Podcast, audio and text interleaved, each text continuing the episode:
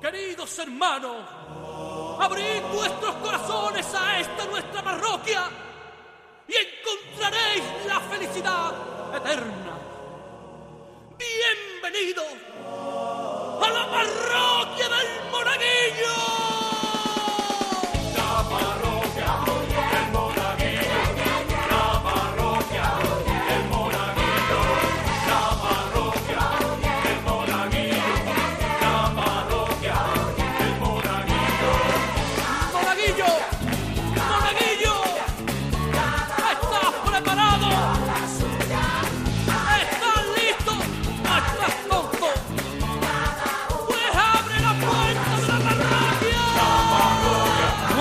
Parroquianos, una semana más. Aquí estamos en la parroquia del Monaguillo y hoy lo vamos a pasar pirata. Aquí en Onda Cero. Tenemos un programazo, tenemos un invitado de lujo y tenemos un montón de temas y tenemos un mail. monaparroquia.gmail.com Así que empezamos la parroquia.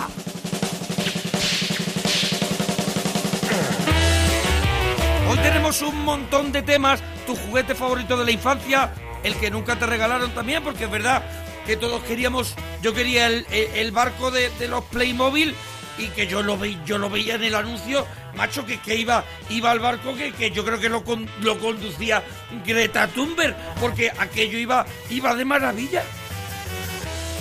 Después tenemos la película con la que más miedo has pasado, un momento mágico de tu vida personal o profesional, porque nuestro invitado es mágico, y la comida que más odiaba cuando eras pequeño. Y tenemos muchos más temas, y tenemos aquí un buen rato, que ya sabes que puedes escuchar en la web de Onda Cero y en cualquier plataforma de podcast, de podcast, de podcast.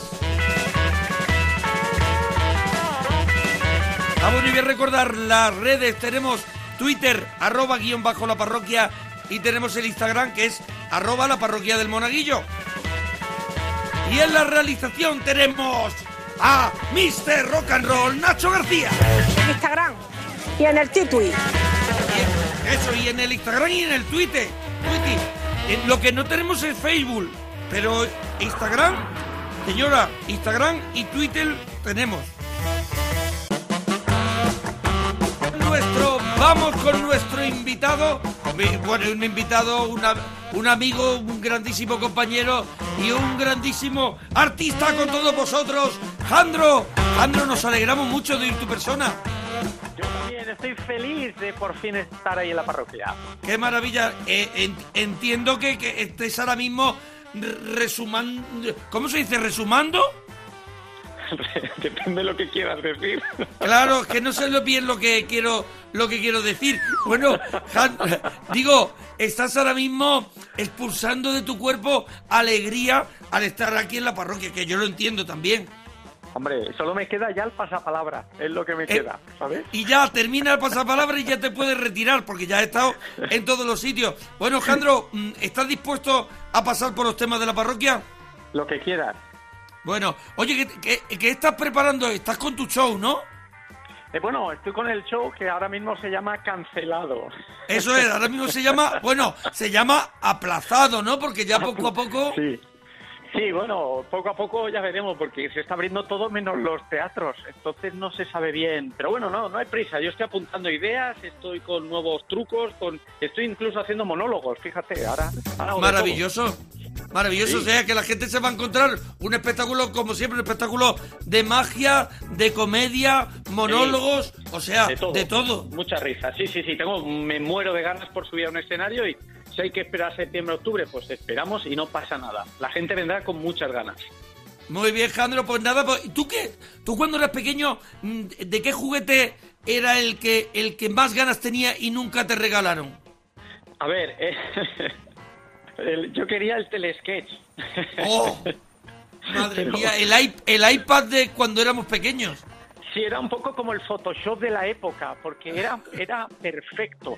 Y yo veía el anuncio en la tele y me flipaba, porque había un niño un poquito repelente que en Sí. como en 3-4 segundos te hacía una obra de arte. Te hacía como una casa con su jardín, su chimenea, su árbol, todo. Pero era una maravilla, 3-4 segundos. Y yo, que dibujaba muy mal, digo, pues si me lo regalan, pues yo podré dibujar bien. Pero luego, eh, yo cada vez que iba a casa de un amigo, buscaba el telesketch. Pero no sé por qué no, no me salía igual el dibujo. A ver, podemos decir, podemos decir que el techo, el techo de la casa era imposible de hacer con el telesketch. No, es que eh, yo no, no sé bien el, el- el mecanismo del telesketch, porque el del anuncio Sí. era perfecto. O sea, por ejemplo, eh, tú ves un... Si Leonardo da Vinci hubiera tenido el telesketch, no, no hubiera hecho la Mona Lisa. Se hubiera colgado directamente el telesketch de la Mona Lisa ahí y, y lo hubiera petado. Entonces el ¿Tú te acuerdas? Eh, el telesketch, mm, es verdad que lo tenían gente muy, muy, muy pudiente. Nosotros éramos tre- extremadamente pobres y entonces el telesketch era mortal porque para borrarlo lo tenías que dar la vuelta, agitarlo, agitarlo como los de los vaqueros que buscan oro en el oeste y así se borraba la pantalla. Pero, pero no se borraba toda, quedaban piquitas. Quedaba como un rastro del dibujo anterior. Tú, cuando oyes esto de que van a un museo, cogen una obra, la están restaurando y de repente dicen, ojo, al quitar un poquito de la capa, se ve el boceto que había debajo. Pues esto, Sí. era el- esto lo cogieron del telesketch. Es verdad ¿Sabes? que es verdad que nunca nunca quedaba es como una pizarra vileda que el primer día está blanca, la primera vez que la borras ya hay hay un trocito que no se borra. Pues No, esto no, era y igual. luego, es muy gracioso porque el anuncio, no sé si te acordarás, pero el anuncio decía una frase demoledora, porque fue tal el éxito del telesketch que el anuncio decía, al acabar decía, recuerda, el de la caja amarilla. Porque Ostras. eso significa nos lo están copiando. No lo están copiando, es verdad. No compre ni la azul, ni la verde, ni la otra.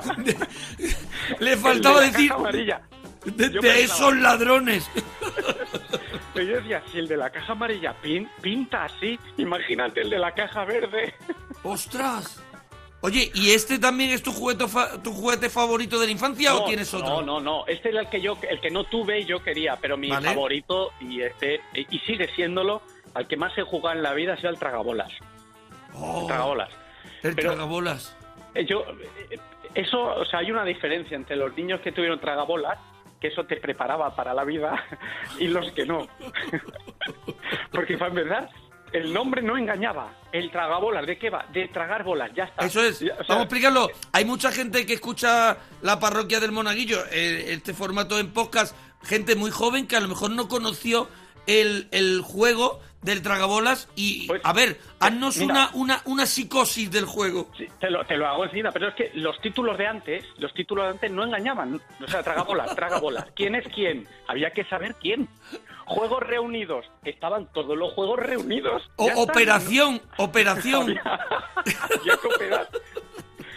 Por ejemplo, otro día hablaremos de juegos reunidos que tenía hasta una ruleta para iniciar a los niños un poquito en la ludopatía, que era muy bonito. Pero bueno, el, el tragabolas, lo bonito que tenía es que en cinco segundos ya sabías jugar.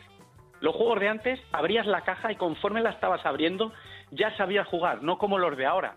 Que, que por culpa tuya estoy ahora Es enganchado al los Wonders, juegos el Stone. Age, todo eso, pero hay que estudiar un máster en Harvard para poder jugar, no como antes. Hay que leer el un manual eh, Sí, y sí, hay que ver tutoriales incluso de YouTube. Hay, bueno, en fin. Y entonces, el tragabolas era muy sencillo. Había unas bolas y unos hipopótamos que tú le dabas a una palanca, alargaban el cuello y se tragaba la bola. Que para empezar, eh, si hay un animal que no tiene cuello, es el hipopótamo. y se le alargaba el cuello, pero como 5 o 10 centímetros. Sí, sí. Lo sí. normal es que hubieran puesto una jirafa para tener un poquito de coherencia. Pero entonces tú le dabas, alargaba el, el- el- el cuello y al final se le abría la boca y tragaba una bola. ¿Qué pasa? Eh, No hay más, o sea, no hay más argumentos que, que este, ¿no? Es verdad. No, hay- no hay más, o sea, no es que haya un No hay giro ningún final, giro, ningún giro de guion, es así. no, no es así. Pero, ¿qué pasa? Que esto no es que yo le diera una vez, ahora le dabas tú, ahora le... No, no, era todos a la vez. Entonces, era como si no hubiera mañana.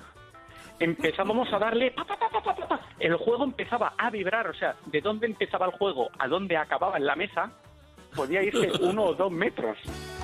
Es Le verdad. dábamos, le dábamos tan fuerte que la- el, el hipopótamo no daba abasto.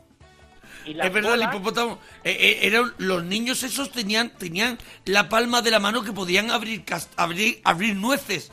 Es verdad. De hecho, mira, te digo una cosa, ahora los pilotos de, de MotoGP eh, se tienen que operar todos, parte de la mano y tal, por- porque de tanto frenar pierden la fuerza, no tienen fuerza.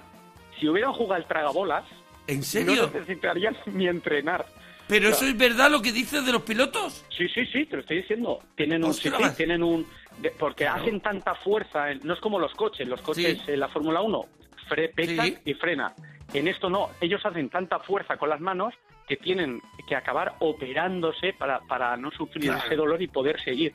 Pero, Pero con La rehabilitación. La rehabilitación entiendo que la harán los pilotos con un tragabolas, ¿no? De hecho, se comenta que en el box Rossi jugaba con Márquez al tragabolas. Por Oye, cierto, ¿tú sabes que sí. el tragabolas, los cuatro hipopótamos tenían nombre? No, no, en serio, pero bueno.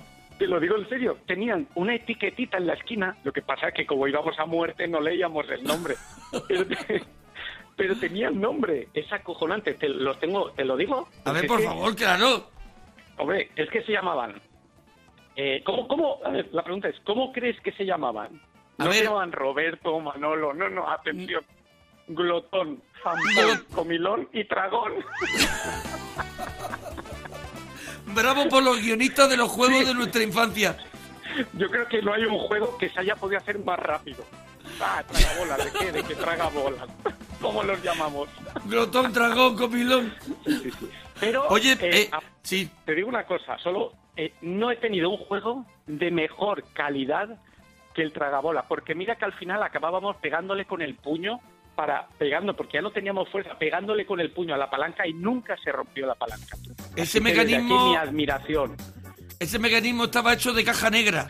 Estaba hecho de caja negra. Madre, madre mía. Oye, la, Jandro, ¿la película con la que más miedo has pasado? Eh, hombre, eh, pesadilla en Elm Street. Pero la, la antigua, que ahora te la ves La- y... mm, No, claro, claro, no, pero a ver, yo eh, digo cuando la vi. Porque Claro, yo la porque- vi, claro, de forma ilegal. Porque en aquella época había que no estaba Netflix, no sé por qué no estaba Netflix. Y entonces eh, tenías que ir al videoclub. Pero tú esas películas no podías alquilarlas porque eras pequeño. Entonces la alquiló un amigo y fuimos a su chalet a verla. un amigo que tenía más cuerpo, ¿no? Sí, no, tenía, tenía el cuello como el del tragabola, muy largo. Lo llamábamos glotón. Bueno, pues la alquiló y, y yo a los 10 minutos estaba en el sofá allí viéndola y claro, como éramos varios, pues no podía decir, oye, quítala, porque allí éramos, estábamos cagados. Yo pensaba, ¿por qué no habrá Claro. cogido Herbie va a Monte Carlo? Pero estábamos viendo el Street. Y el problema no fue viendo la película, fue después. Porque tú ves una peli y me da miedo, luego no la veo, no me da miedo. Pero claro, es que yo luego no podía dormir. Pero Ostras. no podía decírselo a mis padres, porque ellos no sabían que yo había visto Pesadilla en el Madre mía, madre mía. Entonces claro, yo usé- y ese miedo no lo podías sacar de tu cuerpo, no podías No. hacerle el exorcismo, porque claro, No, si no. no. descubrirías que has hecho algo mal, también. Correcto. Confesarías- Entonces, claro. Yo hacía una cosa que era, para no dormirme, esto de poner la los dedos en los ojos con el pulgar hacia abajo y el índice hacia arriba para que no se te cierre la- el ojo. ¿Eh? y- ¿En serio? y- ¿Te y abrías entonces- como... ¿Te abrías el ojo así? Sí, era para no dormirme. Sí, sí, era cuando tenía mucho sueño me ponía así. El problema es que no es que no te durmieras, es que el ojo se te secaba, que es peor. Te Entonces, hacías la naranja mecánica tú mismo. sí, sí, sí.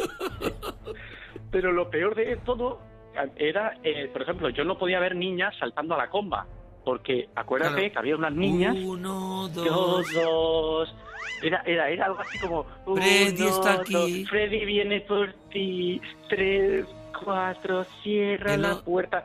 Sí. Y yo me cagaba, yo me cagaba. Y el problema, eh, por ejemplo, no podía jugar a, a ¿Dónde está Wally? Porque Claro, Wally porque había- era igual que Freddy Krueger, llevaba el jersey a rayas, la gorra, entonces yo, para mí, ¿Dónde está Wally? Era como buscar a Freddy Krueger. Y lo pasé muy mal, lo pasé muy mal. ¿Tú sabes que Ahora- peli Sí, es la, es la primera donde aparece Johnny Depp? Sí, sí, Johnny Depp es el novio de la, de la chica de la prota que, que, que- que- vamos a hacer un spoiler de una cosa hace 30 años, pero muere, muere. Muere, y es, ver- es verdad que la hizo Wes Craven, que, que, a mí- que me encanta como director de, de cine de terror, pero la hizo con cuatro duros y ahora la Sí. ves y se nota, pero sí que la hizo con mucha imaginación y creó un personaje para siempre, que es el personaje de Freddy Ahora Krueger. da risa, pero yo reconozco el ingenio. Mira, muere, además muere en una cama que le sale un chorrazo que lo Sí. transforma en un chorro de sangre. ¿Tú sabes cómo se hizo esa escena? Que es Mm, brutal. Cuéntame. Porque, pues es que te vas a cagar. Porque no hacían efectos digitales, todo era ingenio. Entonces, el- sale de la cama un chorro gigante que llena el techo, que es brutal. Lo que hicieron es, construyeron la habitación al revés. Pusieron la cama arriba, el techo abajo, y entonces de la cama había un agujero y echaban eh, todo un, todo del, de un pozal, bueno, muchos pozales de sangre. Entonces, claro, iba hacia abajo, pero la peli iba hacia arriba. Qué maravilla. Si ves ahora esa escena, mírala pensando esto que te he dicho. Vas a flipar. O sea que, ole, sí. pasé miedo, pero reconozco que el ingenio del cine nos... nos vamos, ese, ese, esos, esos momentos del cine y eso, ese cine de terror de aquella época, esa artesanía pura, igual que, por Sí. ejemplo, San, San Raimi, que hizo eh, Posesión Infernal, que lo hizo, Ajá. que fue una saga, está hecho también todo a base de, sin dinero y a base de, de creatividad y de, y de talento. Y es una, No, no, es una es maravilla. ¿Tú es una tuviste- maravilla. yo, yo creo que tú le, tú le llegaste a hacer magia a Freddy Krueger. Sí, sí, le hice magia a Freddy Krueger, además con un número de pesadillas, que él tenía que pensar una pesadilla y tal. La verdad es que fue un, un momentazo, me lo pasé pipa, porque es que tenía a Freddy Krueger ahí. Por otro lado, le quería dar un par de hostias por el miedo que me había hecho pasar. Hombre, Pero claro, bueno. normal, normal. Bueno, Jandro, te- tenemos, tenemos que ir terminando. Hay, hay un tema que, que lo tenemos hoy en la parroquia también por ti, porque queremos que nos, que nos cuenten los parroquianos y que nos cuentes tú un momento mágico de tu vida, tanto personal como profesional, que podía haber sido el encuentro con Robert Englund, que es el actor que hace Freddy Krueger, pero seguro que tienes mejores. No, mira, personal, personal, eh, creo que fue un poco tragicómico eh, cuando nació mi hija. Eh, pero el, el- el momento del parto. Pasó una cosa antes justo estaba yo con los padres mi mujer estaba ya dentro dilatando. Yo estaba en la sala de espera un montón de horas con ahí con la familia y de repente sale un padre sale un padre con la niña que acababa de nacer hace un día o lo que sea y se iba para casa. Y todos dicen mira mira ese mira ese digo qué le pasa pues que resulta que le dijeron que era una niña y le ha salido un niño. Y ha pintado la habitación de rosa, de princesa y todo, jaja, jaja, jaja. Pero yo me quedo con eso en la cabeza. ¿vale? Y me llaman, y me llaman. Y yo llego allí y claro, eh, entonces hay un momento que me pasan dentro, mi mujer ya está, yo entro y está todo lleno de sangre en el suelo, digo, Dios santo, la han matado. Dios, han puesto la Pero- habitación al revés. Aquí está Wes Craven. Pero resulta que entonces a mí me ponen eh, detrás de mi mujer como si yo fuera el cabezal en la cama, ¿vale? Que Sí. yo estaba ahí y no sabía qué hacer, si cogerle la cabeza o yo, yo no sabía qué Claro. hacer. Pero de re- sacan a mi hija, ¿vale? Sacan a mi hija y, eh, claro, por el ángulo en el que yo estaba, veo que le sale un pene como Claro de que- 15 centímetros. Pero te lo prometo. Y claro, era, era el cordón umbilical, que faltaba hacerle el nudo. Claro, pero, Pero tú yo- estabas obsesionado, tú estabas obsesionado. Yo me acababan de decir que a un hombre le habían dicho que era niña y había salido un niño, entonces sacan a mi hija y yo desde mi ángulo digo, ostras, es un chico y además digo, y menuda tranca, porque digo, ¿A quién habrá salido? y claro, mío encima no es, pero ¿cómo se lo digo yo a mi mujer? Que le ha salido un niño y encima sé claramente que no es mío. y luego ya le hicieron el nudo y ya la cosa, el susto solo me lo llevé yo. Qué maravilla. bueno, ¿Y, y el profesional? No, el profesional fue, mira, por ejemplo, cuando estuve en Las Vegas, que estuve allí en el programa de Penny Teller y, y al concurso este y gané el premio, ese momento fue muy, no, porque no me lo esperaba y fue, fue, fue muy emocionante poder actuar. Pero en- cu- en cuéntalo, cuéntalo un poquito, cuéntalo un poquito para los parroquianos, la- u- Sí. un resumen breve de la aventura de- en Las Vegas. Bueno, básicamente es un programa donde van magos de todo el mundo a engañar a Penny Teller, que son allí ahora mismo las eminencias del mundo de la magia, y van magos de todo el mundo. Entonces, eh, es un programa muy divertido, hacen el número y ellos al acabar deciden si saben cómo lo has hecho o no lo has hecho. Entonces, si no lo saben, te dan el trofeo allí. Y bueno, yo hice la actuación en inglés. eh, al principio, pues empecé a lanzar los chistes que tenía preparados, pero a mí la cabeza me va más rápido que la boca, entonces empecé a improvisar y fue una pasada. La gente empezó a reírse, estos se volvieron locos. Y bueno, al final, pues se quedaron con la boca abierta y me dieron el premio sin ni siquiera pensar. Normalmente piensan de 5 a 10 minutos, pero aquí directamente acabé y me dieron el premio. Entonces fue como el mago más rápido del mundo. Lo en tenían, lo tenían. ¿Pueden ser ellos los creadores del tragabolas? ¿Sabes? Porque lo hicieron rapidísimo lo de darte el premio. Oye, Alejandro, que ha sido un placer tremendo tenerte, tenerte aquí en, en este, en esta nueva etapa de, de la parroquia. Y bueno, y yo creo que la gente se lo va a pasar súper bien con, bien. con tu participación porque has estado genial. Pues nada, me lo he pasado genial. Espero que haya nueva temporada y si hay nueva temporada sabes que voy a ir porque te voy a llevar al creador del tragabolas. Hombre, por favor, aquí te espero. Jandro, un abrazo muy grande. Os Dúchate, que sale económico. Un abrazo, Eso es. muchos besos. ¡Vámonos! Aquí en la parroquia del Monaguillo. Aquí es donde, es donde te los pasas pirata, ya lo sabes. Vamos. Me voy a refregar una contesa por el pecho. Esta es mi canción favorita. Pavo real. Numeral, numeral, viva la numeración, que ha visto matrimonio sin correr amonestación. Ah, numeral, numeral, viva la numeración. Bueno, seguimos aquí en la parroquia después de Jandro, que ha sido un lujo, un lujo tenerlo aquí. Vamos a, vamos a hablar con Raquel. Raquel, nos alegramos mucho de ir tu persona. Hola, ¿qué tal estáis? Hola Raquel, ¿cómo estás? Pues mira, aquí pasando el confinamiento ya con un poquito más de libertad, todo estupendo. Hoy qué bien. Oye, claro, ahora, ahora es temprano porque nosotros, la gente nos escucha a la hora que le da la gana, pero nosotros estamos a las 10 y 28 de la mañana, ahora mismo hablando de un viernes, un viernes fresquito, ¿no? Sí, se está bien. Porque es tú dónde estás? Yo ¿Tú dónde Madrid. estás? En Estás en Madrid. Bueno, hace una temperatura que es, el, como dicen las personas mayores, es agradable. Es agradable. Y hoy tenemos un montón de temas en la parroquia, Raquel. Que- Yo quiero empezar con tu juguete favorito de la infancia y el que nunca te regalaron, que por ejemplo a Jandro nunca le regalaron el telesketch.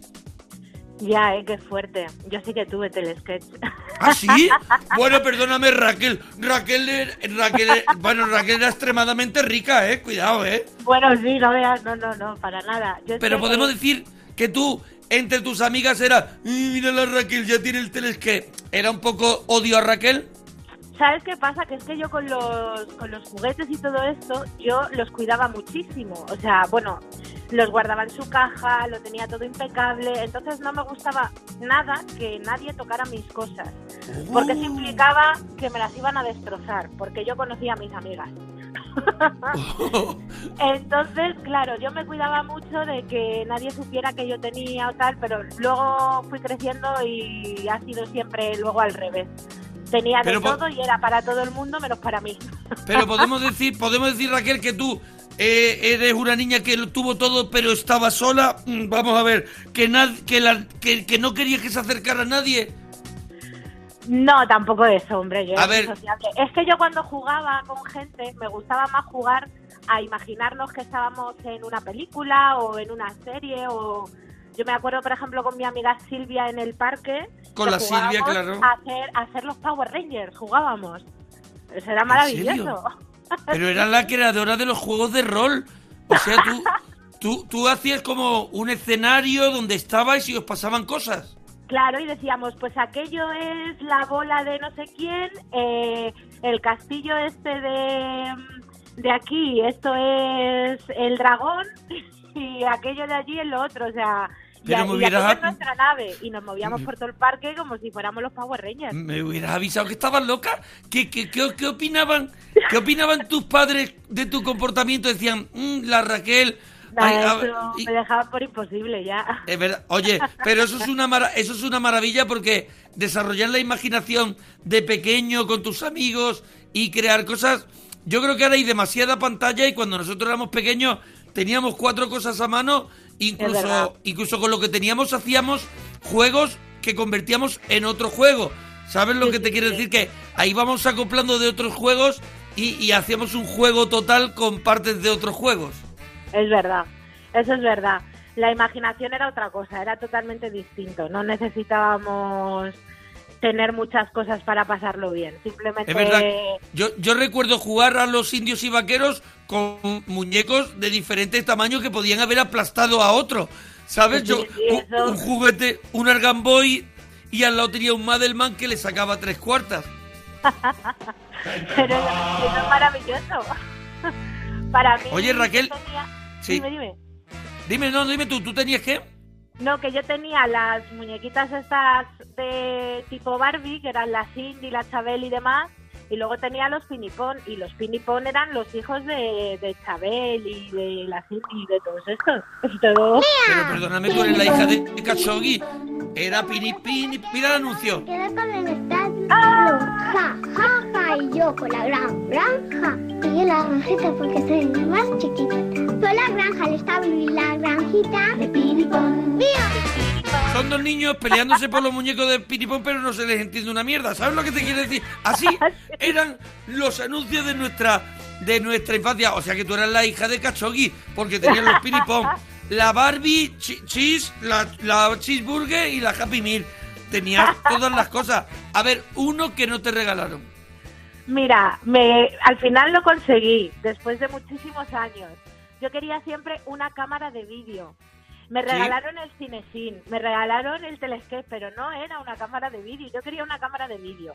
Pero claro, yo entiendo que mis padres decían, pero este mico, ¿para qué quiere una cámara de vídeo? ¿Qué va a hacer A ver, con eso? A ver, tú ya con tu creatividad que tú ya tenías generando escenarios con tus con tus amigas, tú ahora después ya quieres una cámara de vídeo para film- filmarlos. ¿No te has dedicado Claro, a nada rela- hacer mis reportajes, mis cosas. y no te has dedicado a nada re- de- mm, relacionado con eso? Bueno, yo he estudiado arte dramático y he estudiado Ah. música. Y sí que, bueno, pues se puede decir, mi padre eh, trabajó toda la vida en el cine y yo creo que me Claro. metió ahí un poco el gusanillo, el tal, y bueno. ¿Ves, ves, ves? Sabía yo, sabía yo que había demasiada creatividad ahí sin ¿Verdad? aprovechar. Y la has aprovechado. Bueno, ahí vamos a hablar de un momento un, mágico de tu vida personal y un momento mágico de tu vida profesional. Pues a ver, es que yo creo que es un poco el mismo momento. Vale, pues bueno, lo dejamos en el mismo. Yo creo que sí, porque, bueno, a ver, momentos en lo personal con mi familia y demás hay muchos, pero claro, yo me dediqué también, me dedico también un poco al mundo de la música. Tengo un grupete que ya he visto que tocas ahí la guitarrilla. A ver, tengo un grupete que la gente sepa cuál es tu grupo, Raquel. Bueno, pues actualmente estoy en un grupo que se llama Dada Funk. Perdón, Dan San, sí, más o menos. ¿cómo has dicho?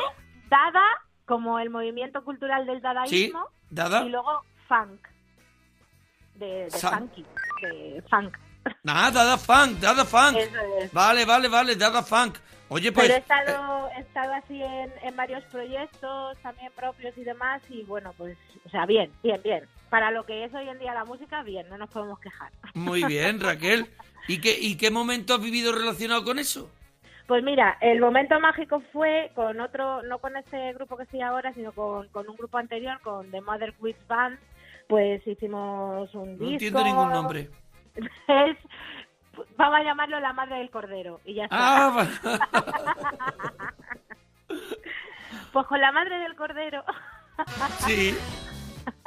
hicimos un disco y demás y a la gente le gustó mucho, era así rollo blues, country y tal, y había un tema que era un poco reggae y el estribillo era muy pegadizo y entonces pues en uno de los conciertos eh, de repente empezó la gente a cantar ese estribillo y yo dije, digo, no me lo puedo creer, toda esta gente cantando el estribillo de un tema que hemos hecho nosotros, que, que, hemos puesto la letra nosotros, que, que, no ha salido en la radio jamás. Digo, no me lo puedo creer. Y ese fue un momento personal y profesional súper bonito.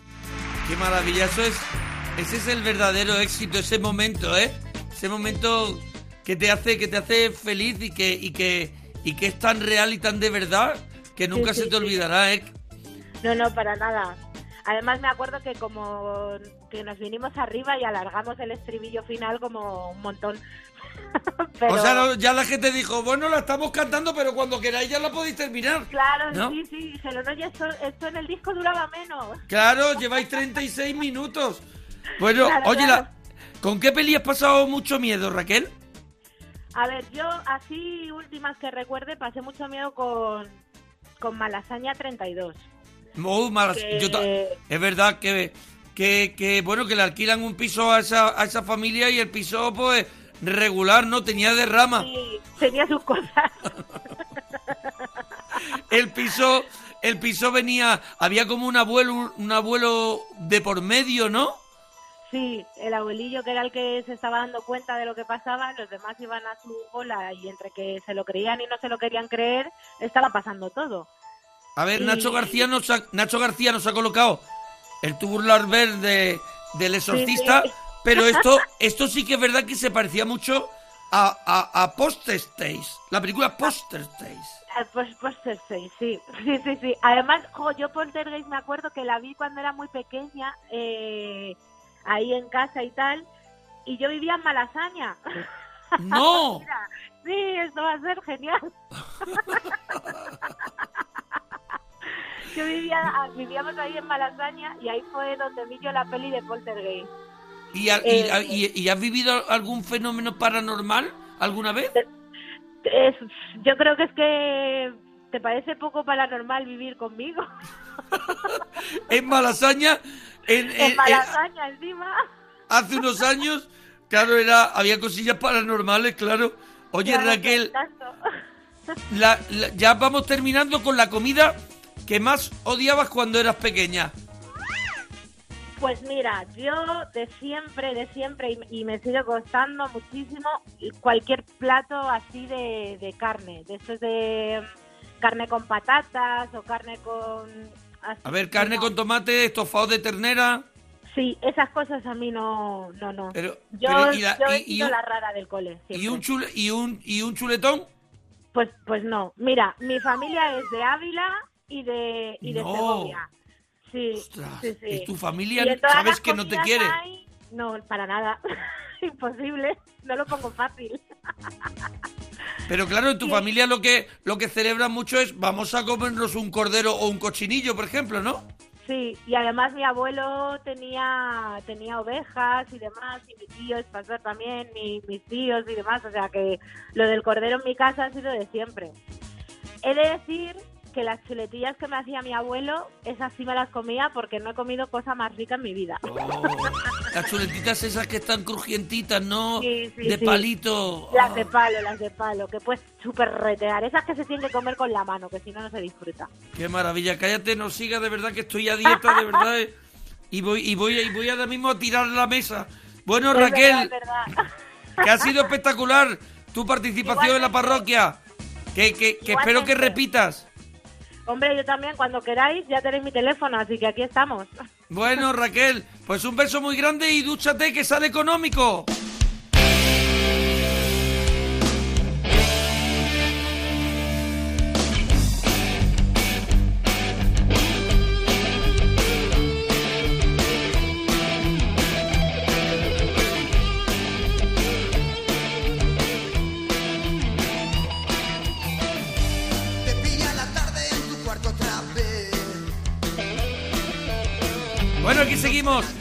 En la parroquia del Monaguillo. Ya sabéis que estamos en Instagram, arroba la parroquia del Monaguillo, en Twitter, arroba guion bajo la parroquia. Y si quieres participar el próximo viernes, mándanos un correo electrónico a monaparroquia arroba gmail.com. Ahí están las plazas que os atiende y os irá contando cómo hacer para que estéis aquí un viernes con nosotros y, y bueno, y a todos los demás que nos sigáis escuchando como hasta ahora, que esto está, esto está, de verdad está funcionando fenomenal y yo estoy súper feliz.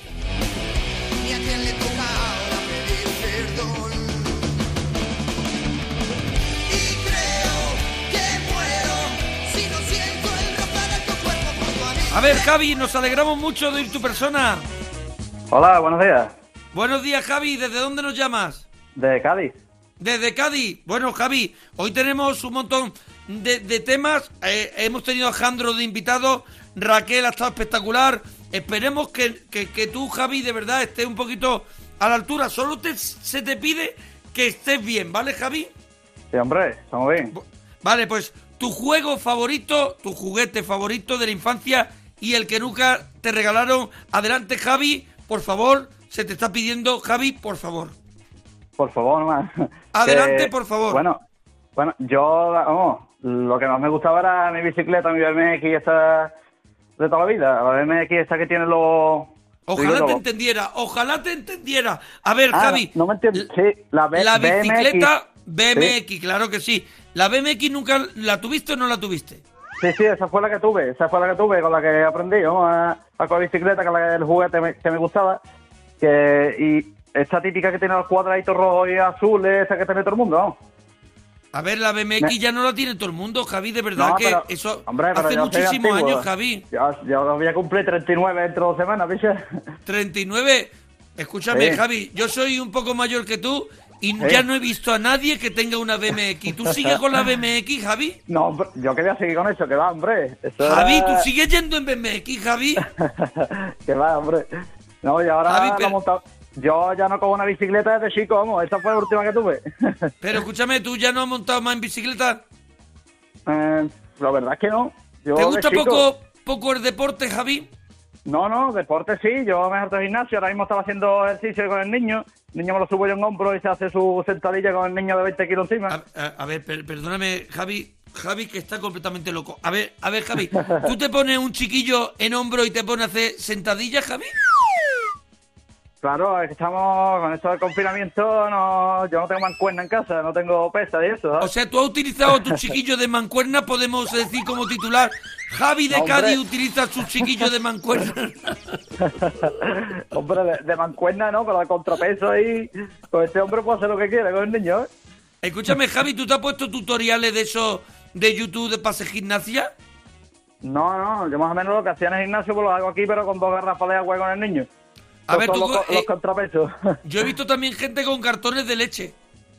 no, los cartones de leche no, bueno... Es muy no poco peso, ¿no? Para el Javi. No, Javi, tú eres... Javi, tú... De verdad. ¿Tú eres bruto, Javi? ¿Tú le metes un poco a una esquina y, ha- y haces un corte inglés, Javi? No, no, no, soy de Cádiz, pero no llego a ser tan bruto. No, pero... A ver, digo bruto en el sentido de fuerte. O sea, que estás Ah. cuadrado, Javi. No, A ver, va, yo sé, tú eres de Cádiz, yo soy de Málaga y no somos, Sí, sí. no somos brutos. No, pero estoy, estoy definido, no, es, no estoy gordo ni nada. A ver, espérate, espérate, espérate. Estoy definido, ¿eh? De esos ver, que están así como el toblerones, No, hombre, como estoy no, estoy delgado, estoy en forma, vamos, que no es... de fibra. Sí, Escúchame. A ver, Javi, con 39 años tú tienes el cuerpecito todo durito, Javi.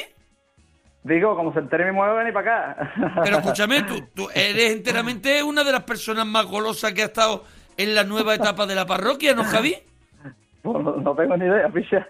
¿A ti pasan, las, visto pasan las muchachas en BMX y te sirvan, Javi?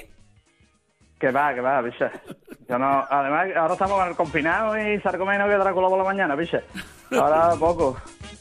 Javi, un momento así mágico de tu vida personal y un, ma- y un momento mágico de tu vida profesional. ¿Tú a qué te dedicas, Javi? Eh, yo soy funcionario del Estado. ¿Tú eres funcionario y has vivido Sí. algún momento que recuerdes bonito en lo profesional? Hombre, el día que aprobé la oposición, eso fue un Hombre. bastinazo. Escúchame, un bastinazo en Cádiz es una cosa maravillosa. Vale para bueno y para malo, ¿no? Sí, lo que pasa Vale. es que le puedes preguntar a Alexa, y Alexa te lo dice todo, ¿eh? Lo que es un ¿Alexa? bastinazo. Alexa, Ale- el... Sí, sí. Alexa es el cacharro ese que le preguntas cosas que es como el Siri, ¿no? Ahí está, ahí está. ¿Y qué te Le dice cuando le preguntas dice un- que- ¿Y qué te contesta? No, ahí se puede decir. Eh, Vale. No se puede decir, te he entendido. Eh, ¿tú, cómo, ¿Tú cómo celebraste tú cómo celebraste el Javi que está fuerte como el vinagre? ¿Tú cómo, cómo celebraste el- cuando sacaste la oposición? Uh, con otro compañero que aprobó también y con un colega de toda la vida nos fuimos a un chiringuito y allí nos dieron las una, las dos y las tres y las cuatro y yo allí hasta las tantas. ¿En serio volviste con un papel de churros? Digo, Qué maravilla, qué maravilla. ¿Y en lo, y Bien en lo celebrado. personal? ¿Y en lo En lo personal con qué te quedas? Hombre, mm, si me voy Está, lejos, está será- claro, será- eh, está claro ¿Sí? que hay momentos que son muy especiales, que son cuando nació tu hijo seguramente, Claro, cosas mi- así. Mi, pero boda y eso, pero lo más cercano para mí ha sido ahora mismo el carnaval, que es la fiesta típica de aquí, que yo soy autor de chirigote, eso, y saqué una, no para el teatro, para el concurso, eso, pero saqué una para la calle y nos salió por todo lo alto, súper bien, lo pasamos genial, ¿no? oye, ¿y se puede ver esa chirigota? ¿Está en YouTube? Eh, sí, Juego en el Trono, se llama. ¿Juego en el trono? Sí, Oye, pues, imagínate pues, un poquito el doble sentido. ¿eh? claro, invitamos, invitamos a los parroquianos a que, a que investiguen un poco y que vean tu chirigota. Oye, ya para terminar, Javi, la comida que más odiaba cuando tú eras chico, Javi. los, los pucheros de mi padre, picha, porque es que todos los días pone pucheros en la sopa. Eh, todos los días pone sopa, picha. Ese hombre explotaba ahí el pollo, después te Eh. hacía la ropa vieja y las croquetas, todo, todo el es. conjunto.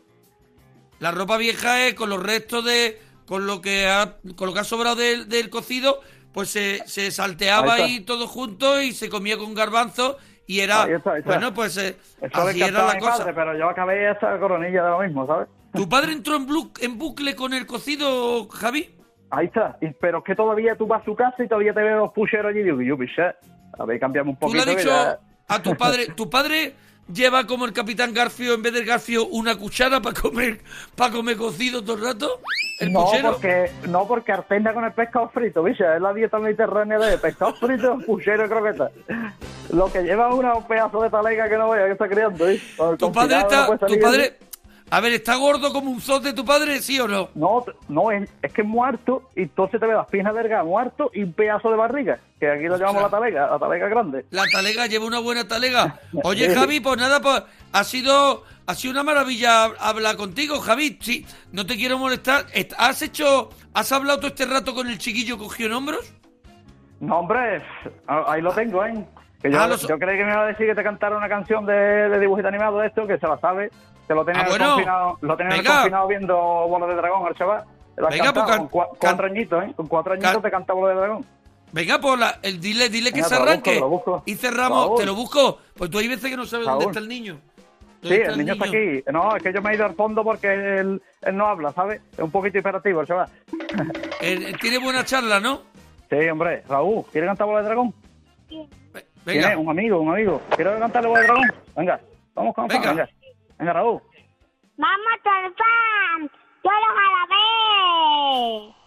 Ha gustado toda la bola dragón. Chula será, vos estoy a una aventura llena de emoción. En este mundo una oferta donde hay escondido un tesoroné. ¡Bravo, Oye, vamos a- Raúl! vamos ¡Bravo! ¡Bravo, Raúl! ¡Javi! ¡Un abrazo! ¡Dúchate, que sale económico! Venga, hasta luego, gracias.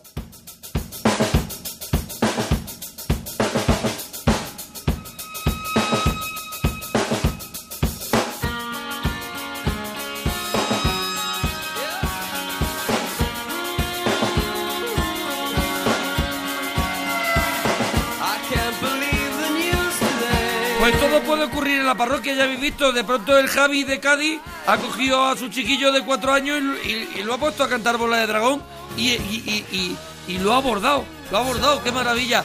Pues aquí estamos en la parroquia del Monaguillo, echando un buen rato, buscando un ratito de risa, para que te lo pases bien.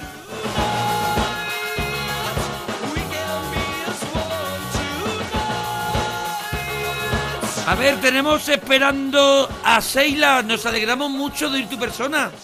Hola, buenas. Muy, muy, muy buena, bueno, decimos buenos días nosotros, que somos buenos días porque estamos grabando por la mañana, pero igual no estaré escuchando ahora antes de dormir a alguien en su camita. Seguro que hay alguien que dice, pues es verdad, pues yo estoy en mi cama, como lo sabe este tío. Pues es verdad, porque esto también te acompaña para ir a correr, te acompaña eh, eh, para, para por la noche para dormir, te acompaña por la mañana para hacer las cosas de casa. Y Seila, que nos llama desde Burgos. desde Burgos. ¿Hace fresquito? Sí, un poquito, sí. Hace fresquito, ¿no? Bueno, a ver, es verdad que estamos ya, estamos ya en junio. ah, no sé si estamos o 10, 11. Voy a, voy a mirarlo aquí en el móvil. 12, 12 de junio. y de pronto no sabe ni un poquito de frescor, pero bueno, Seila, ya vendrá el calorcito y ya lo diremos. Bueno, ¿qué nos quieres contar, Seila? Tenemos, por ejemplo, tu juguete favorito de la infancia y el que nunca te regalaron. Mm, Pues de eso, eh, la- una Barbie que ya no me acuerdo cómo era, pero... A ver, ¿no te acuerdas? A ver, ¿la Barbie te la era tu favorita? Sí, pero había muchos tipos, ya no me acuerdo. Pero vamos a ver si era tu juguete favorito, ¿no te acuerdas ni cuál era, Seila? ¿De verdad? ¡Por favor! ¿De verdad, Seila? Que Eh, se te ha ido la verdad, cobertura. No me acuerdo qué, Te, hemos llamado era. y se te ha ido. ¿Tu Pues juguete yo favorito? creo que sí. Tú maltratabas a las Barbies que... A ver, No, no, eh, no, no. había niños y había niñas que a sus muñecos, o quieras que no, yo he visto muñecos sin un ojo, con cuatro pelos, pintados, con bigote. Tú a la Barbie la tenías mm, maravillosa, le echabas nenuco. Tanto como Nenuco no, pero vamos, la trataba bien. La trataba bien. ¿Y cuál era el que nunca te regalaron? Pues es que ya ni me acuerdo, es que hace más años. A ver, Seila, bueno, ¿cuántos años tienes? 21. ¿Cuánto? 21. Pero si solo tienes 21 años, tampoco ha pasado tanto tiempo.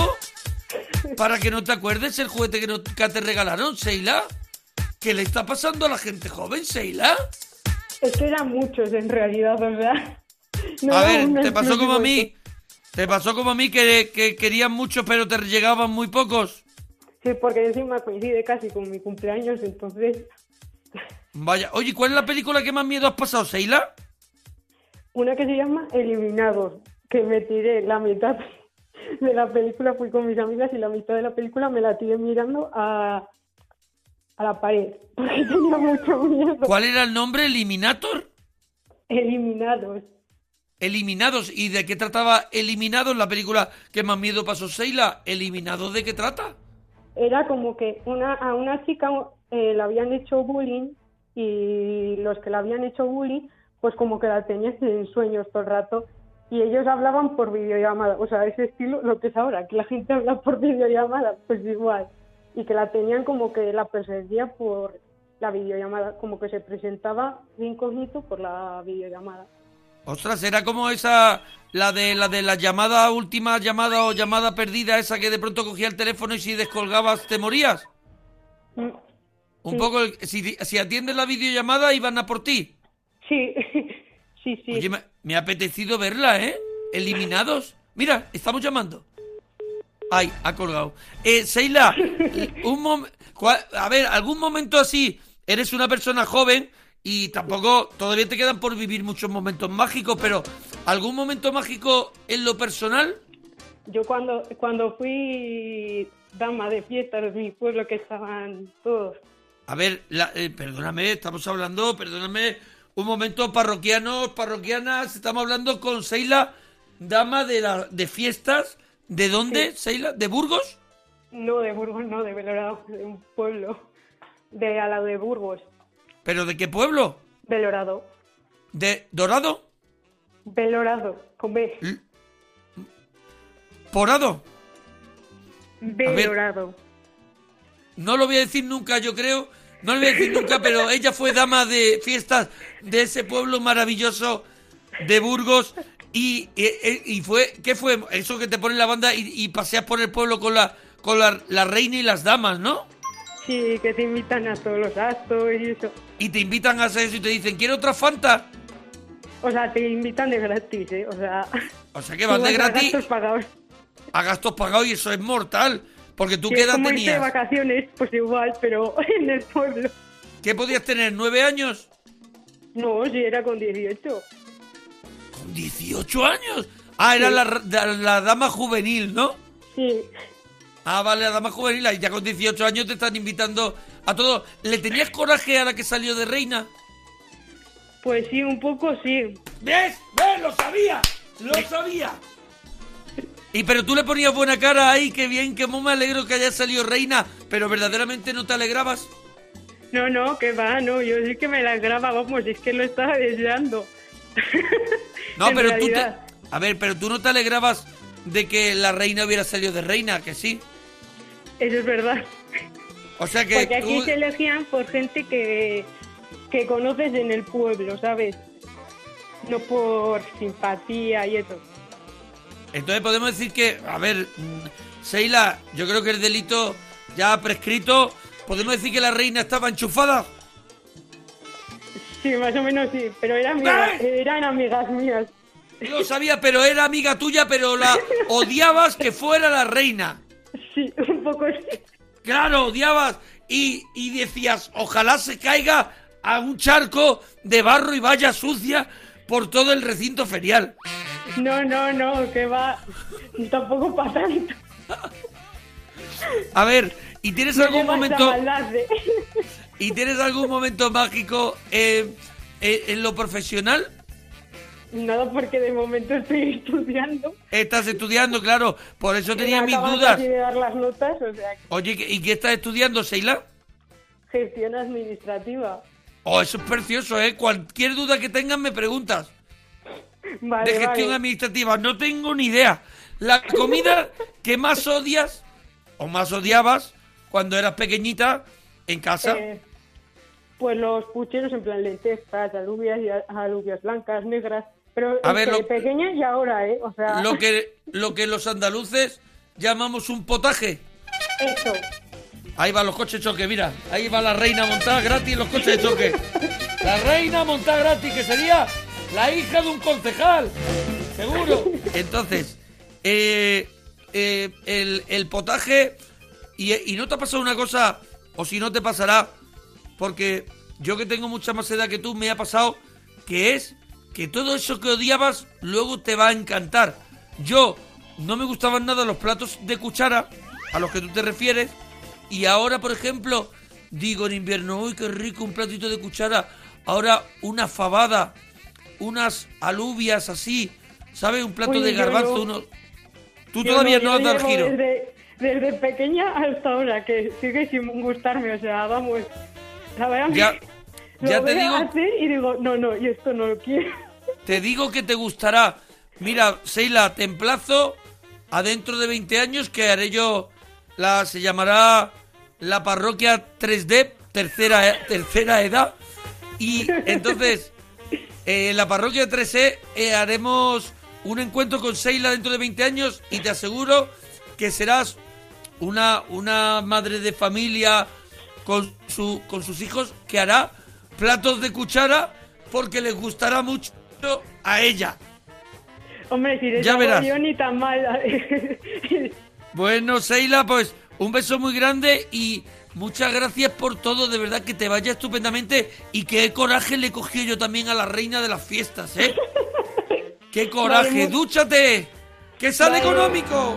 Soy vulnerable a tu lado más amable. Soy carcelero de tu lado más grosero. Soy el soldado de tu lado más malvado. Y el arquitecto de tus lados incorrectos. Soy propietario de tu lado más caliente. Soy dirigente de tu parte más urgente. Soy Aquí seguimos en la parroquia y tenemos esperando a David. David, nos alegramos mucho de ir tu persona. Hola, Mona, ¿qué tal? Hombre, Dani, David, te iba a decir Dani. David, mm, ¿desde dónde nos llamas? Pues desde Alicante, ¿eh? Desde Alicante. Bueno, David, que estamos, bueno, el nivel de la parroquia está siendo hoy, no te quiero poner, de verdad, siempre lo digo, no te quiero poner así un poco nervioso. Primero que estarás nervioso porque está hablando conmigo, que soy una persona que está a dieta y una persona extremada, extre- extremadamente estrella mediática. Entonces, David, mm, ¿cómo te encuentras? Hombre, la verdad es que para mí esto uno no. Ya lo dije cuando dio un mensaje, que para mí eres, para mí ahora mismo eres la alegría de mis noches. Eso te lo tengo que, que La alegría de tus noches, muchas gracias, David. es que ahora ya, con el reto este de adelgazar, ya estás, que, que vamos.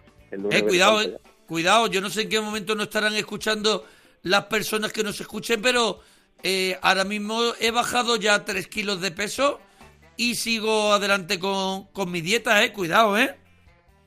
Pues nada, sigue así, que, que eso ya lo único que te falta ya.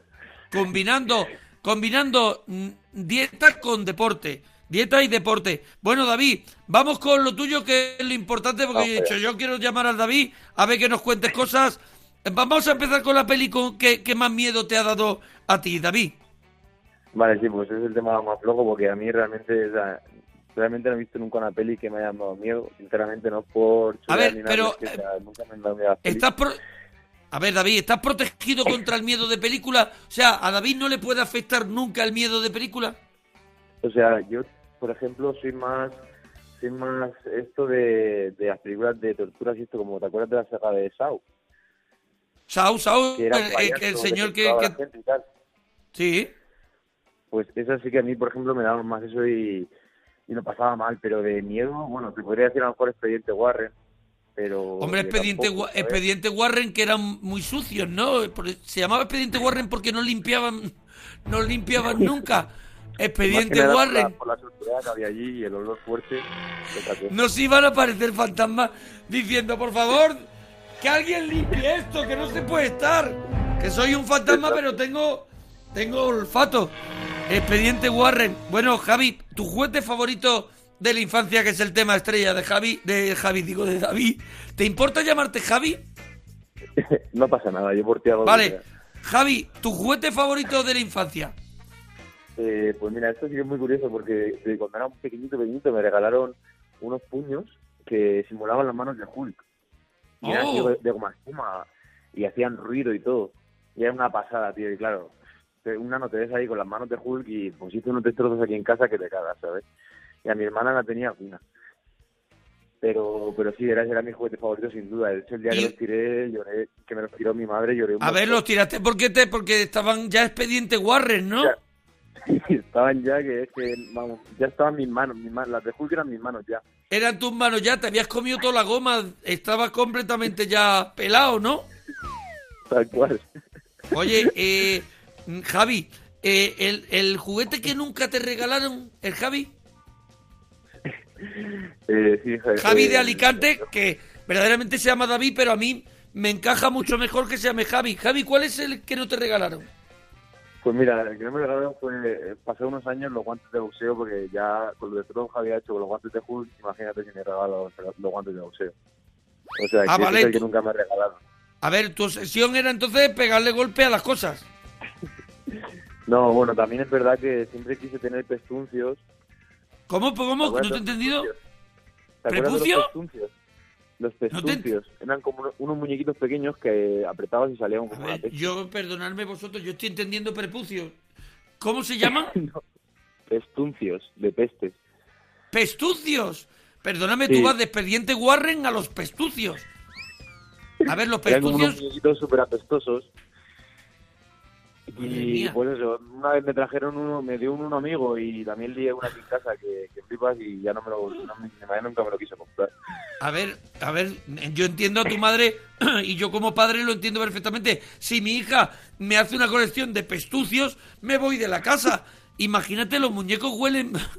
Nosotros lo que intentamos, era- los seres humanos, es yo- estar en sitios que huelan bien, que no haya pestucios.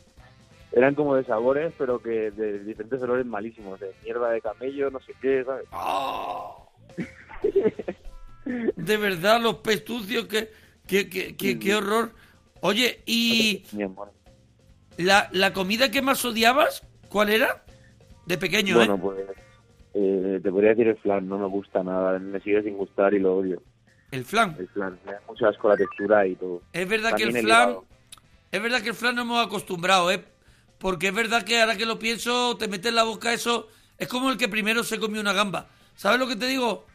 Que ole, ole tú, ¿sabes? Que de pronto dices, pues yo me voy a comer, que es como una cucaracha en, en del agua. A ver, el primero que se come una gamba o el primero que se come un centollo es un tío que tenía que tener muchísima hambre, ¿no, Javi?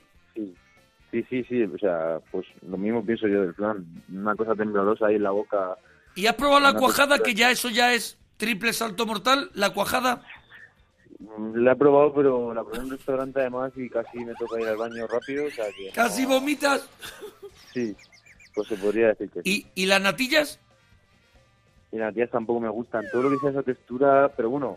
o sea, A ver, no te- eh, a ver. a- En el mundo del postre estás un poquito... Estás un poquito regular porque hay mucha textura parecida como al flan, ¿no? Sí, pero bueno, por ejemplo, la tarta de queso y tal ya me la como más a gusto. Ah, la tarta de queso ya... Eso ya te rompe... queso, rompe en boca, ¿no? La tarta de queso ya te rompe en boca, ¿no? Claro. Sí, ya la galletita que lleva abajo y tal ya ayuda un poco. Ah, amigo. Bueno, para terminar, Javi, conocido como David, eh, un momento mágico que hayas vivido personal y otro profesional. ¿Tú trabajas? Eh, no, bueno, sí he trabajado, pero actualmente estoy estudiando.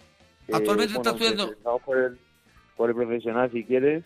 ¿Vale? Eh, nada, yo estuve fui socorrista una temporada en, en Mallorca, de allí y tal, y bueno, pues allí la verdad es que el socorrismo es como el que es aquí, yo qué sé, marine, porque van muchos guiris y no saben nadar y tal, y se... A ver, podemos decir que tú, a ver, mm, Javi, podemos decir que tú como socorrista en Mallorca, podemos decir que es una profesión de alto riesgo porque se te mete un alemán con todo el cariño, harto de cerveza colorado y se te mete en el agua y tiene posible, tiene muchas papeletas para ser rescatado. Totalmente, o sea, es una locura, te lo digo serio, Muna. Y, pues eso, estaba yo tan tranquilo un día y de repente pues era una familia de, gente de Sudamérica y de repente me empezó a gritar un niño y tal y bueno, su hermana estaba en el fondo, total, que la rescatamos, eh, salí consciente y tal y pues, luego la- le hice la reanimación y tal y luego pues a, lo- a los días la volví a ver por el hotel y pues, bueno, fue una alegría muy grande, fue una satisfacción ver la niña bien Menos porque yo mal. la había visto inconsciente, ¿sabes? Y sentí que yo le había salvado la vida, pues, de alguna manera. Oye, como, como so- te voy a preguntar una cosa, como eh, de verdad siempre veo el mérito, pero ¿cómo, ¿cómo subís al sitio ese donde miráis desde la silla por esa escalera? ¿No os da miedo? No, lo que pasa es que cuando subes tardas un rato en bajar porque es un coñazo. Claro, ba- bajar es lo peor, ¿no? Porque bajar, que debería de ser lo fácil para rescatar a las personas, es lo más complicado, ¿no? Es lo más complicado, tío. A ver, yo si tuviera que las bajar, chanclas, se ¿eh? me ahoga la gente. Y con las chanclas que es más complicado todavía. Y con la chancla menos. Bueno, David, un abracito muy grande y dúchate, que sale económico. Venga, chao, mona, chao. Hay ese homenaje. Pau Donés, jarabe de palo. Eso que tú me das es mucho más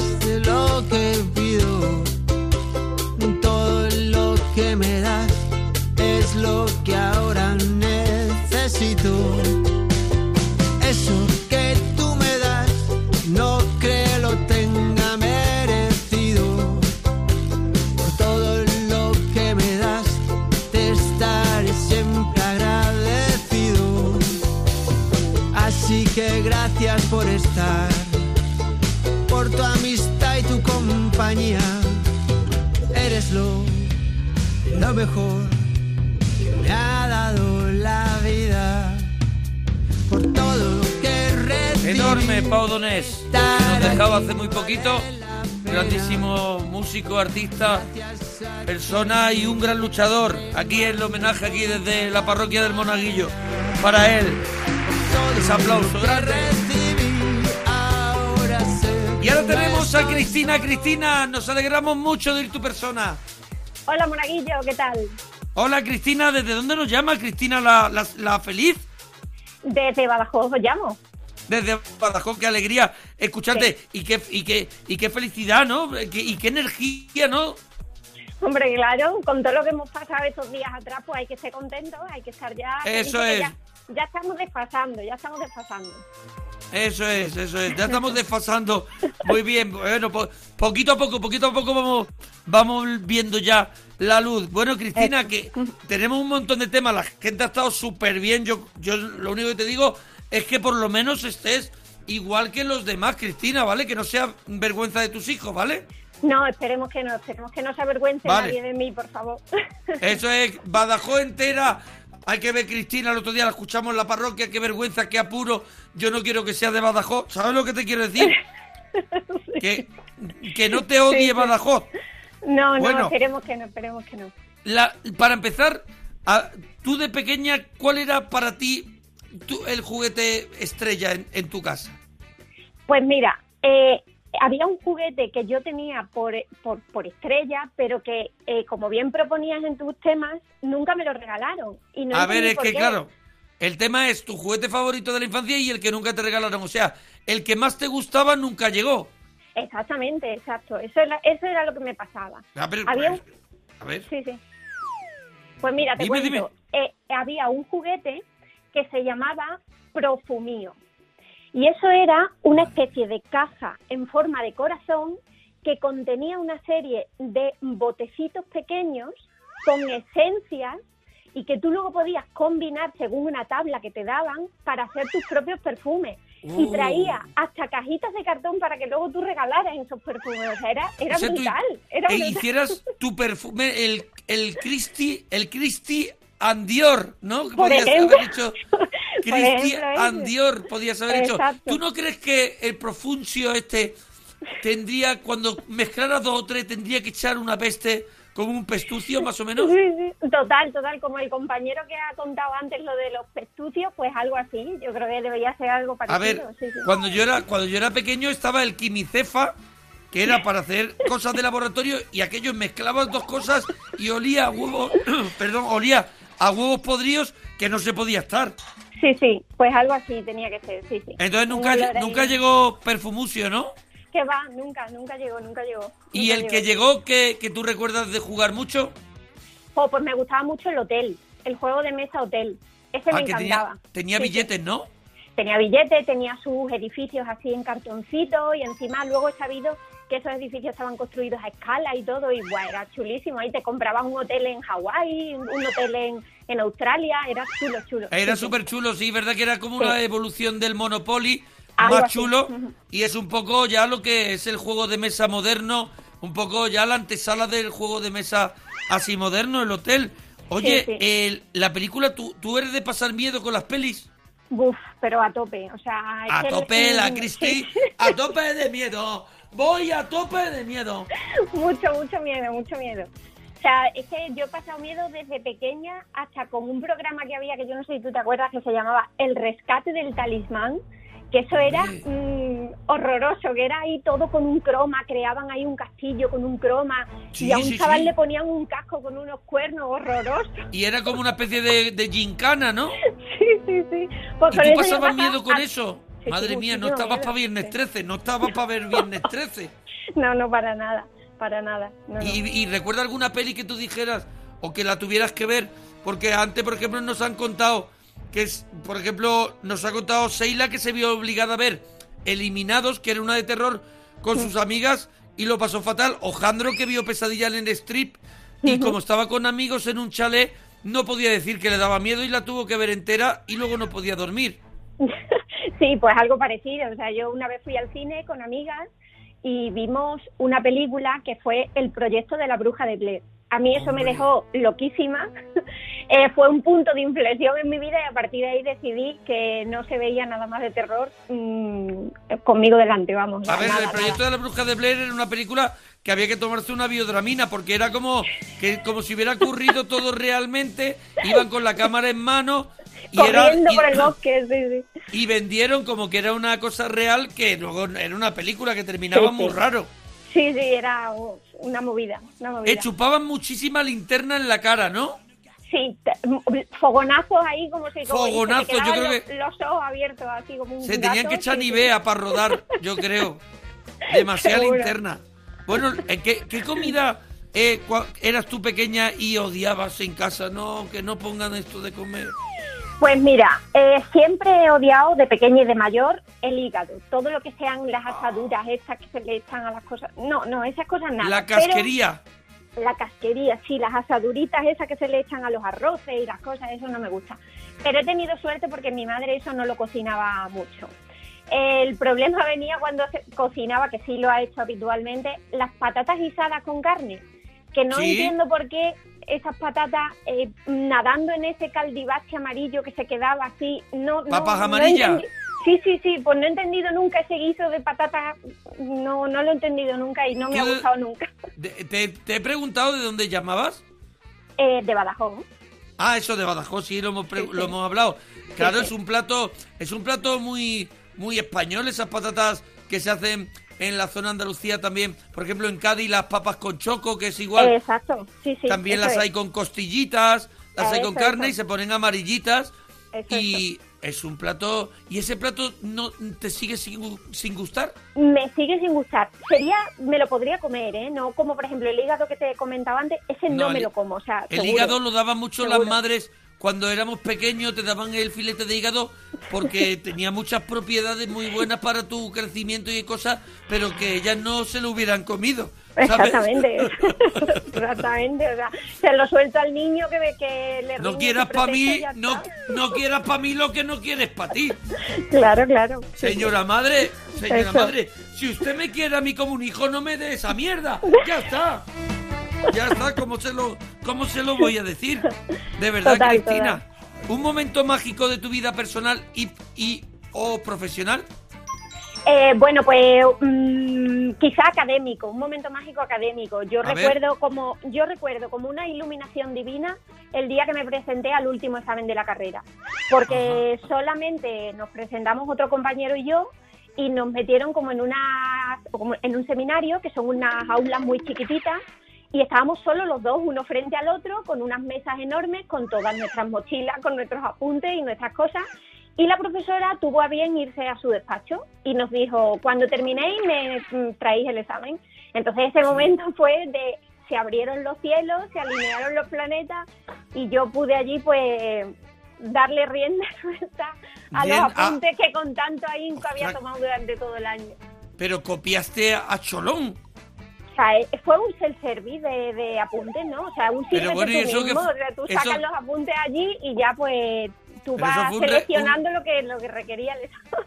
Fue un regalo que os hizo la profesora. Total, regalazo total. Es que yo la puse sobre aviso, ¿sabes? Yo fui unos días antes a su despacho y digo, mira, es que es la última asignatura. Me acuerdo que fue electrodinámica clásica. Hombre, me Y- encanta. sí, tema súper interesantísimo. Hombre, eso es una maravilla. Yo hay muchas tardes que digo, voy a pegarle un poquito a la electrodinámica extraordinaria. Dinámica. Sí, sí, sí, sí. Yo creo que nadie sabe de qué va eso, ¿sabes? ¿Pero qué carrera, qué, car- qué carrera es? Física. Física. Yo hice Física. la licenciatura en física, sí. ¿Y ahora, y ahora eh, a qué te dedicas? Eh, ahora trabajo en la universidad, hago investigación y doy algunas clases, pero estoy en la Facultad de Económicas, o sea que no tiene nada que ver con la física. A ver, de verdad, eh, perdóname que me acabo de quitar la cabeza y me he puesto una sandía. A ver, estoy investigando en la Facultad de Económica y qué es lo Sí. que investigas, de verdad, porque eres una persona muy interesante, Cristian Dior. Adelante. Esa, esa. En la de los perfumes, yo estoy mezclado un poco con todo, como ves le doy a muchos palos distintos. A ver, pero ¿qué, qué investiga la Facultad de Economía? Pues mira, en la Facultad de Economía, en el grupo en el que yo estoy, que es Economía Pública, hacemos algunos estudios sobre eficiencia en el sector público, enfocado desde la perspectiva económica, claro. Hombre, no, no, no, hay que enfocarlo desde perspectiva económica, no. Sí, sí. Eso es lo que interesa, ¿eh? Claro, que está en la Facultad de Económica y lo, y lo investiga desde la perspectiva biológica. No, claro. no, no, no tiene sentido, claro. No tiene sentido. Oye, Claro. y, y, pero, pero, oye, pero ni tan mal, ¿no?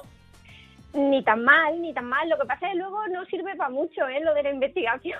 Se ve que no Oye, sirve no, para mucho porque no nos financian bien. o sea Claro, que no les bueno. interesa mucho. Pero bueno, sí, Necesitamos sí, un montón bien. de personas como vosotros que estáis investigando en universidades, Pues sí. que estáis preparados para que para, para adelantarnos un poquito y no- que no nos pille el toro como como esta vez con el Ay, coronavirus, por ejemplo. o sea, que haya eso. gente que que, gra- que que menos mal que tenemos un montón de grandísimos profesionales y que no Sí. se nos vayan fuera, ¿vale? Cristina, Eso, no te eso. vayas, no te que vayas quedemos, fuera. Que nos quedemos aquí en casa, que se está muy bien. Es verdad que hay que, es verdad que hay que cuidar un poquito más a la gente como tú que, que investiga en las universidades, que curra, que curra tantísimo y que hay que apoyarlas un poquito más. Sí, hay que cuidar a todos los profesionales. Al que sea buen profesional, hay que cuidarlo, sea del sector que sea. Sea de la construcción, de la limpieza, de, de o bueno, de la investigación en este caso, de la educación, de la sanidad. Hay que cuidar a los buenos profesionales. Y yo creo que en España hay buenos profesionales, pero pero en todos los aspectos. ¿eh? Somos muy buena gente los españoles. ¡Presidenta! ¡Presidenta! ¡Qué maravilla! Perdóname, ahora mismo ya tienes nuestro, nuestro voto, el voto parroquiano. De verdad. Cristina, ha sido un placer tenerte en la parroquia. Nada, y a mí fue un placer para mí participar y charlar con vosotros un ratito. Un día repetimos, ¿vale? Venga, cuando quiera. Venga, un beso, dúchate que sale económico. Gracias, adiós Monaguillo.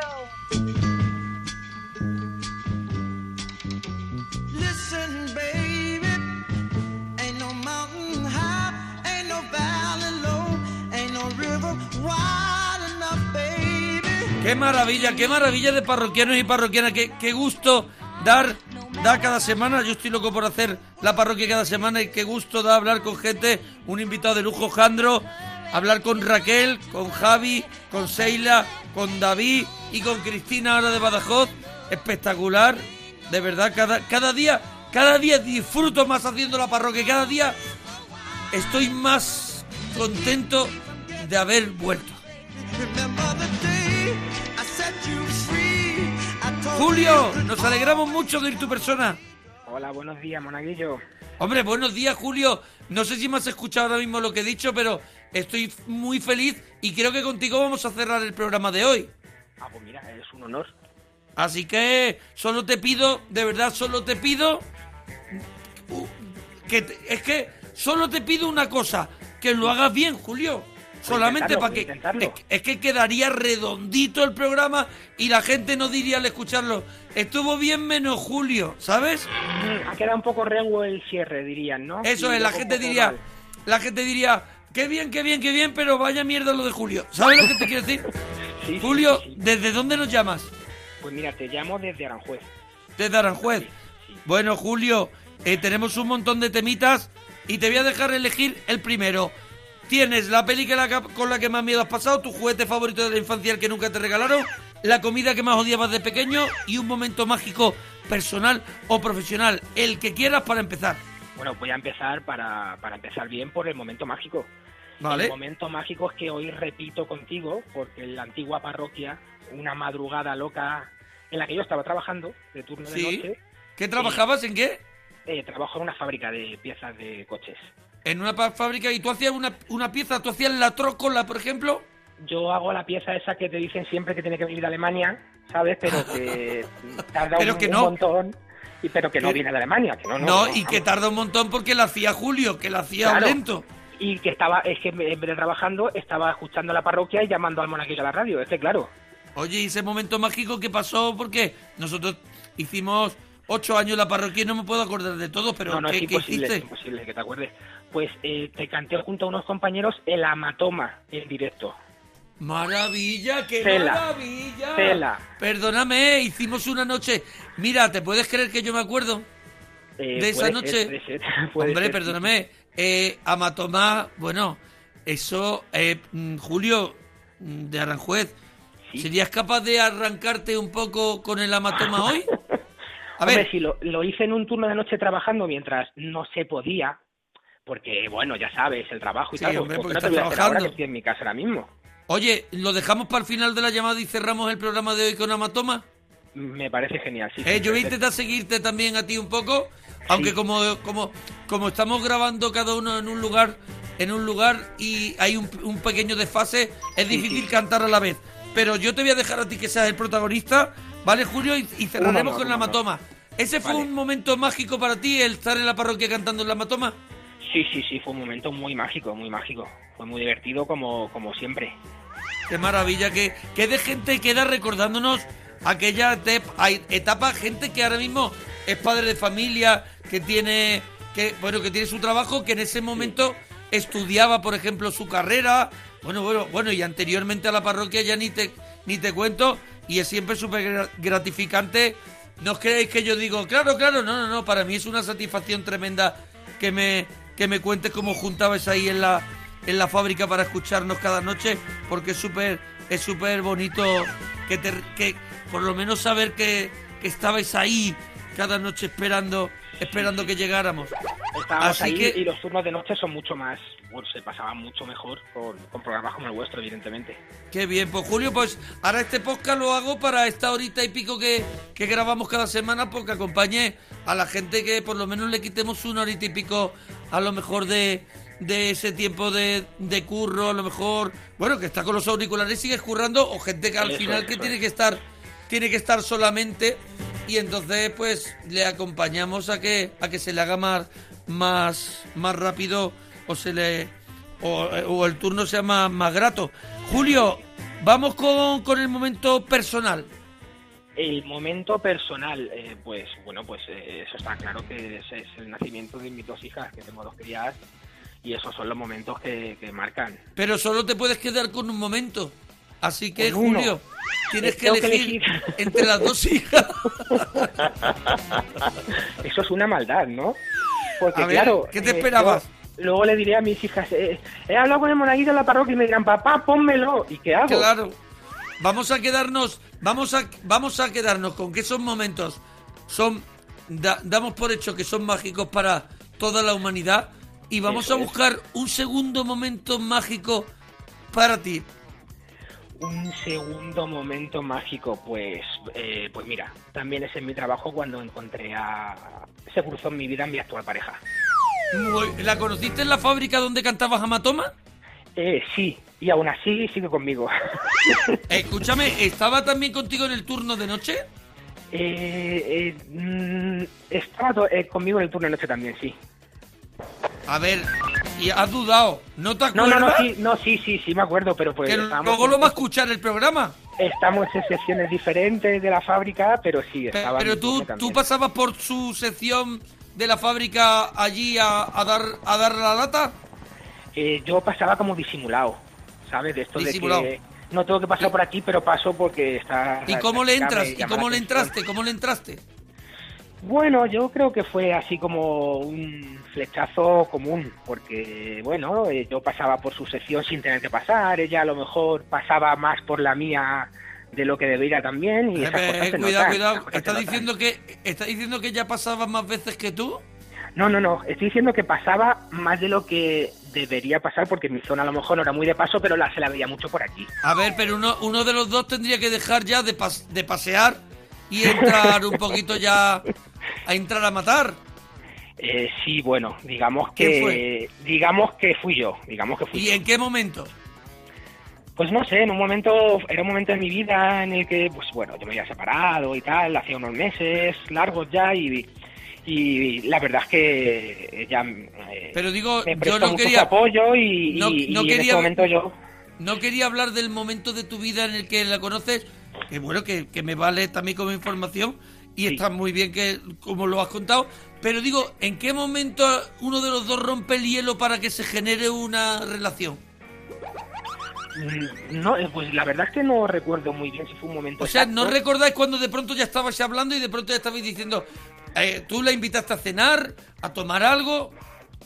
Sí, bueno, fui yo el que la dije, nos tomamos un café, podemos comer algún día. Un café, yo, triste, yo. ¿no? Qué, tri- qué triste de verdad. Julio, un café, un café y un sobao, ¿sabes? Que de verdad. Un café o comer algún día también, son varias cosas, no sé.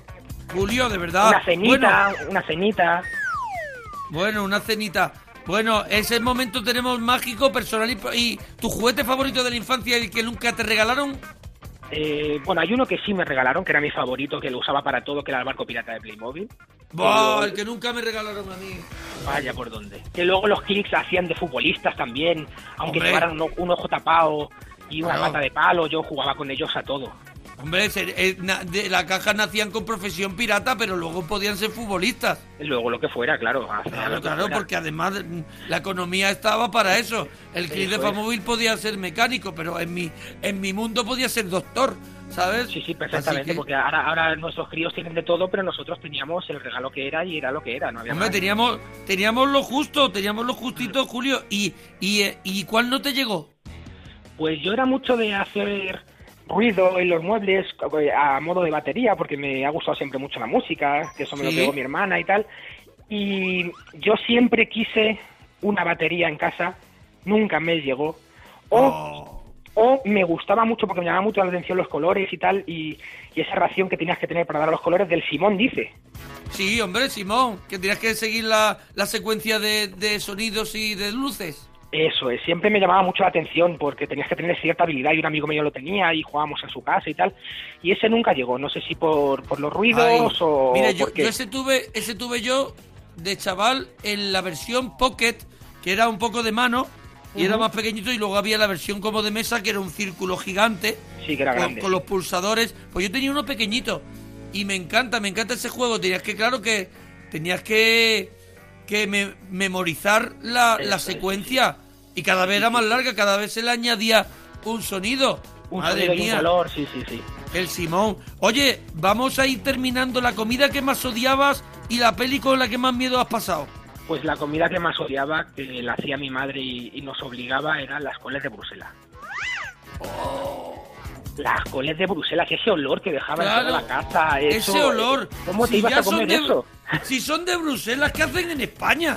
Claro, que yo, de todas formas, yo a mi madre nunca le he oído que a- haya ido a Bruselas a por las coles, pero las traía No. todas las semanas. Las traía del Diplo, ¿no? Del supermercado de, de- del, del todas las semanas, todas las semanas llegaban las coles de Bruselas y yo decía, pero por Dios, ¿pero qué es esto? ¿Cómo te ibas a comer esa cosa con ese olor antes ¿Qué de te, hemos hecho, ¿Qué te hemos hecho nosotros? Claro, mamá, si yo te quiero, ¿por, por qué me traes es. esto? ¿Y la película con la que más miedo has pasado? Pues mira, voy a coincidir un poco con Cristina, que la he estado escuchando antes. Sí. Porque el proyecto La Bruja de Blair, coincido con Cristina y contigo, eh, a mí me marcó, ya era adolescente, ya no era tan niño. A mí siempre me han gustado mucho las películas de terror, las sagas, Viernes 13, Halloween y demás. Pero el a proyecto, la Bruja, el proyecto La Bruja de Blair me marcó porque... Pero qué necesidad había de que baja, salieras del cine como si te hubieran montado la noria cuatro veces seguidas. Es verdad, salían los ¿Qué niños necesidad? borrachos.